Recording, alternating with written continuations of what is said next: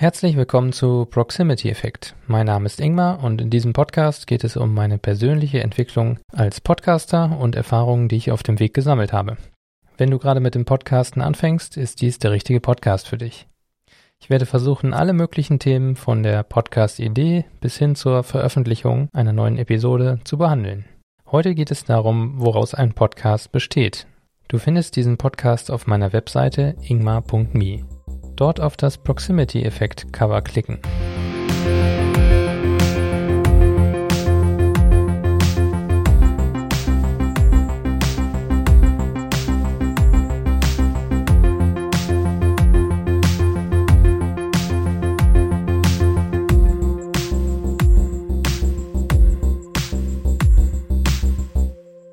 Was ist eigentlich ein Podcast was braucht man mindestens, um einen echten Podcast veröffentlichen zu können?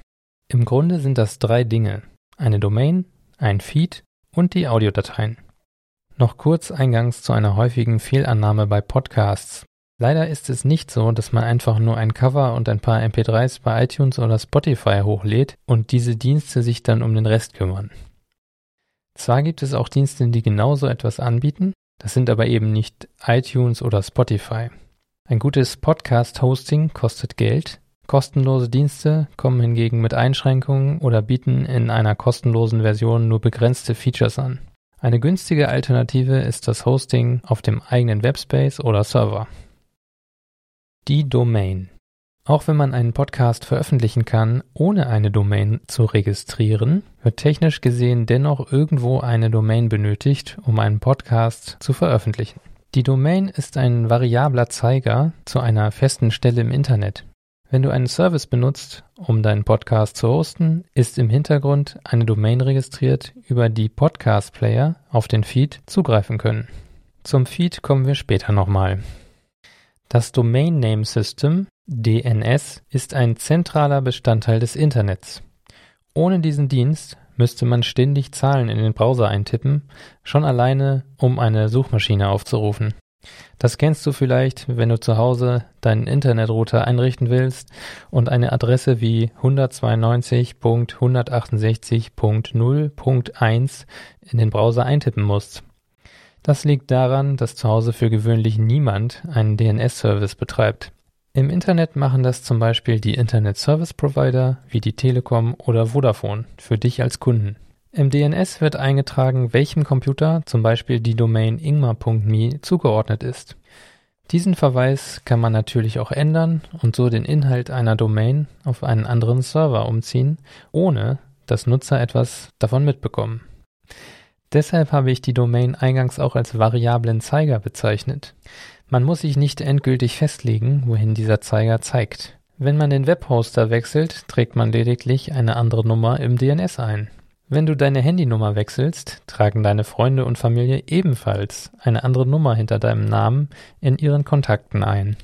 Ungefähr so funktioniert das im Internet mit Domains und Server-IP-Adressen auch. Daher ist es bei Podcasts ratsam, eine eigene Domain zu haben. Die Domain ist dabei die Konstante im Chaos des Internets. Schließlich läuft ein Podcast-Feed auch immer über einen Domainnamen. Wenn man dann den Podcast-Anbieter wechseln will, kann man dies tun, ohne dass man die Hörer bitten muss, einen neuen Feed zu abonnieren.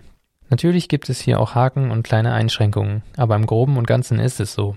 Auf jeden Fall wird jemand, der eine alte Folge anhört, in der deine Webadresse genannt wird, selbst nach fünf Anbieterwechseln und Serverumzügen etwas unter dieser Adresse im Internet finden.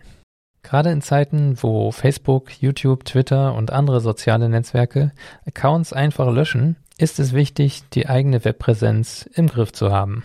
Selbst wenn dein Account in einem Netzwerk nur aus Versehen gelöscht wurde, hast du mit deiner Domain immer noch einen Anlaufpunkt, den kein soziales Netzwerk löschen kann. Falls du deinen Podcast bei einem Drittanbieter hosten möchtest, guck nach, ob dieser Anbieter benutzerdefinierte Domains anbietet. Im Englischen läuft das unter dem Stichwort Custom Domain.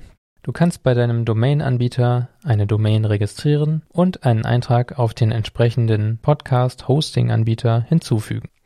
Wenn du deinen Podcast mit einer Self-Hosting-Lösung veröffentlichen willst, musst du natürlich ebenfalls eine Domain registrieren. Bei vielen Hosting-Paketen sind die Domains inklusive. Der Podcast-Feed ist ein Dokument, in dem allgemeine Daten zum Podcast und alle Folgen mit ihren Metadaten wie Titel, Länge und Shownotes aufgeführt werden. Durch periodisches Abrufen dieses Dokuments stellen Podcast-Player fest, ob eine neue Folge verfügbar ist. Podcast-Feeds sind XML-Dokumente, in denen es entsprechende Felder für die einzelnen Angaben gibt. Unabhängig davon, wie du deinen Podcast hostest, bei einem Anbieter oder auf deinem eigenen Webspace, wird der Feed automatisch generiert und aktualisiert, wenn du eine neue Folge einträgst. Durch das periodische Abrufen des Feeds durch einen Podcast-Player stellt dieser dann fest, ob eine neue Folge verfügbar ist und lädt diese herunter. Wenn du dein eigenes Podcast-Content-Management-System implementierst, kannst du einen Feed Validator nutzen, um zu prüfen, ob alles den Best Practice entspricht. Ich verlinke einen Podcast Feed Validator, der von Apple, die das größte Podcast-Verzeichnis des Internets betreiben, empfohlen wird. Bei Podcast-Hosting-Anbietern kümmern diese sich darum, dass der Feed richtig erzeugt und ausgeliefert wird. Die Validität des Podcast-Feed ist wichtig, wenn du den Feed bei einem Verzeichnis wie iTunes einreichen möchtest. Alles über Podcast-Verzeichnisse erfährst du in der nächsten Folge. Dem Thema Show Notes werde ich ebenfalls eine eigene Folge widmen. Die Audiodateien sind das, was am Ende der Aufnahme oder besser nach dem Schnitt herauskommt. Es gibt unterschiedliche Dateiformate, die von Podcast-Playern unterstützt werden. Seitdem die Patente auf das MP3-Enkodierungsverfahren 2017 endgültig abgelaufen sind, ist dies das am weitesten verbreitete Format.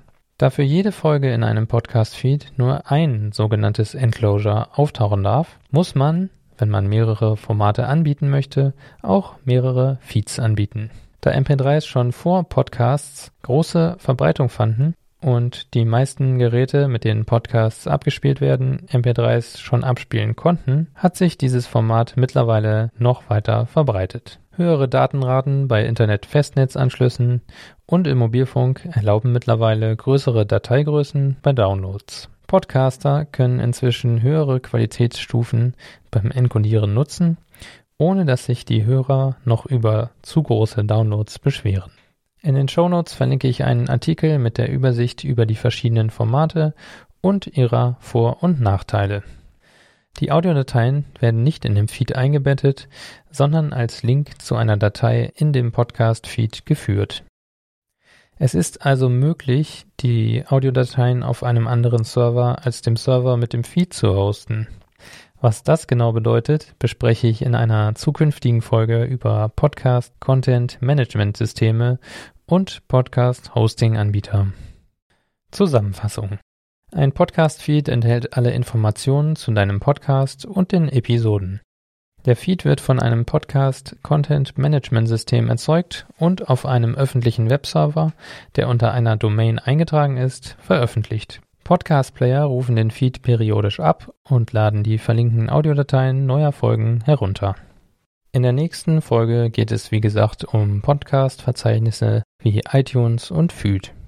Wenn du Fragen, Ergänzungen oder Ideen für eine zukünftige Folge hast, melde dich gerne über Twitter oder Mastodon. Entsprechende Links findest du auf ingmar.me.